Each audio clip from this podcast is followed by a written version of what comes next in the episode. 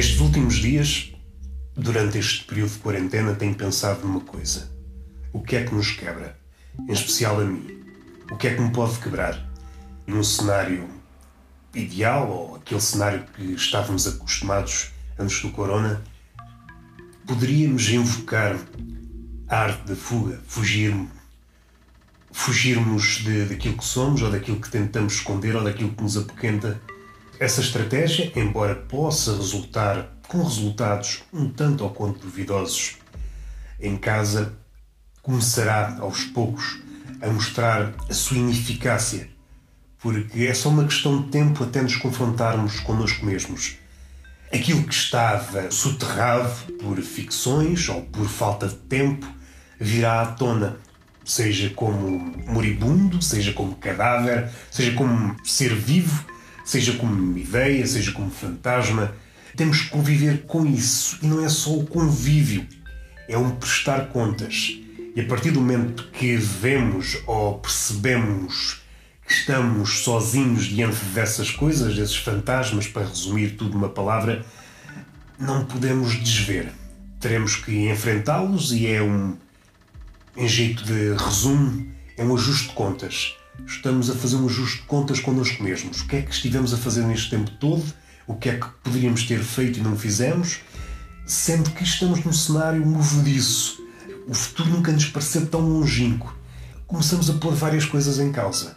Tanto no plano amoroso, tanto naquilo que falhamos ou naquilo que não conseguimos empreender por falta de coragem ou nós que somos motivados por desculpas somos muito guiados por desculpas, aquilo que fazemos e não fazemos é.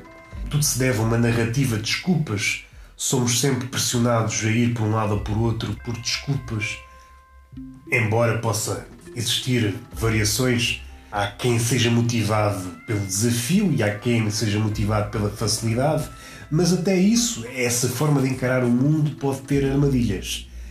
O ideal ou aquilo que nós queremos pode estar hum, do lado contrário quando o caminho bifurca e de um lado temos a facilidade, do outro o desafio, vamos usar aquela palavra já quase mítica, não sabemos se o paraíso está do lado do desafio ou do lado da facilidade, não sabemos.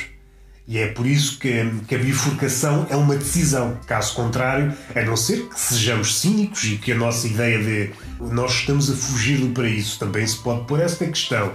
Isso dir-nos-ia mais de nós do que da escolha.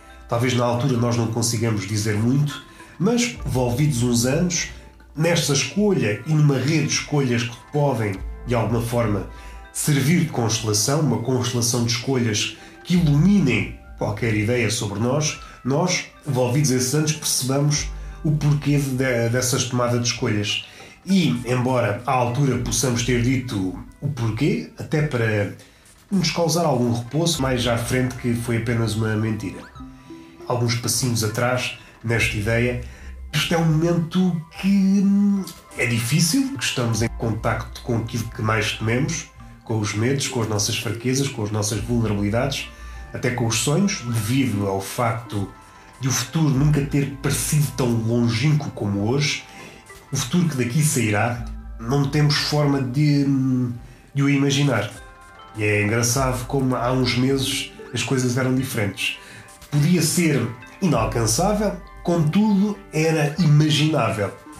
Hoje em dia, além de ser inalcançável, e essa sensação, creio eu, vai se agudizar com, com o continuar da quarentena, ainda que nesse aspecto estou mais ou menos protegido porque compreendo a dificuldade de estar fechado comigo mesmo.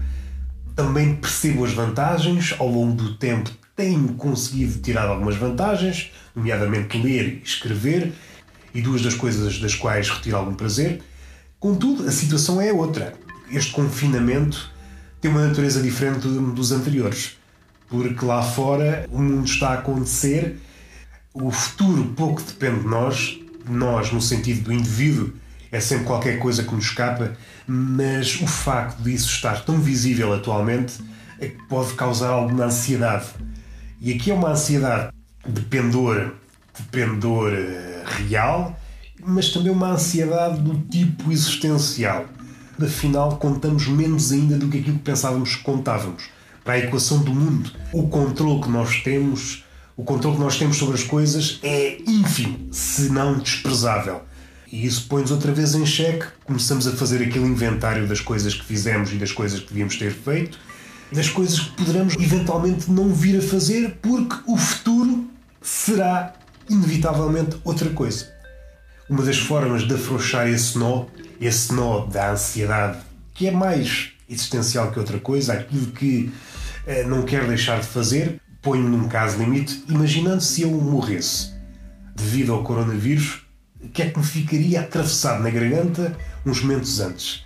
Assim, é pá, não fiz isto, isto e isto. Uma das formas que eu tenho arranjado para afrouxar esse nó, para respirar mais à vontade, tinha várias coisas quase acabadas em matéria de escrita, livros, nomeadamente, e pelo menos esses livros quero despachar, mandar para editoras, certificar-me que ficam entregues a duas ou três pessoas às quais eu confio os escritos, com os quais posso dizer que tenho uma relação de amizade, para poder afrouxar esse nó, para não ter aquela sensação, além do resto, mas há coisas que nós temos que deixar ir. Porque há coisas que, mesmo que nos magoou, temos que perceber que esse tempo já passou e essa decisão errada, numa altura que já foi, também nos moldou. As pessoas que somos hoje devem-se esse somatório de escolhas. Algumas acertadas, é impossível falhar tudo, ainda que, ainda que como eu tenha essa, essa inclinação para o falhanço, de quando em quando acertamos, nem que seja por acaso, mas somos feitos também por esse somatório de falhanços. Pode magoar-nos, mas, mas é o que é. Aquilo que nós podemos remediar, pelo menos no meu caso, pensei nesse caso limite, já não vou conseguir, imaginando nesse caso, imaginando que estamos aqui num cenário em que iria apanhar corona. Já não vou conseguir acabar tudo aquilo que escrevi, porque escrevi imenso nestes últimos anos, mas tenho muita coisa e emendei dezenas de vezes, é só a última leitura, está fechado. E quero pelo menos despachar alguma coisa para, caso veja nessa situação, não perceber que foi tudo em vão, a vida foi toda em vão. Esta foi a forma que eu arranjei de afrouxar o nó, para tentar respirar um bocadinho melhor. Qual foi a vossa? Esta é a minha forma de afrouxar o nó. Qual é a vossa?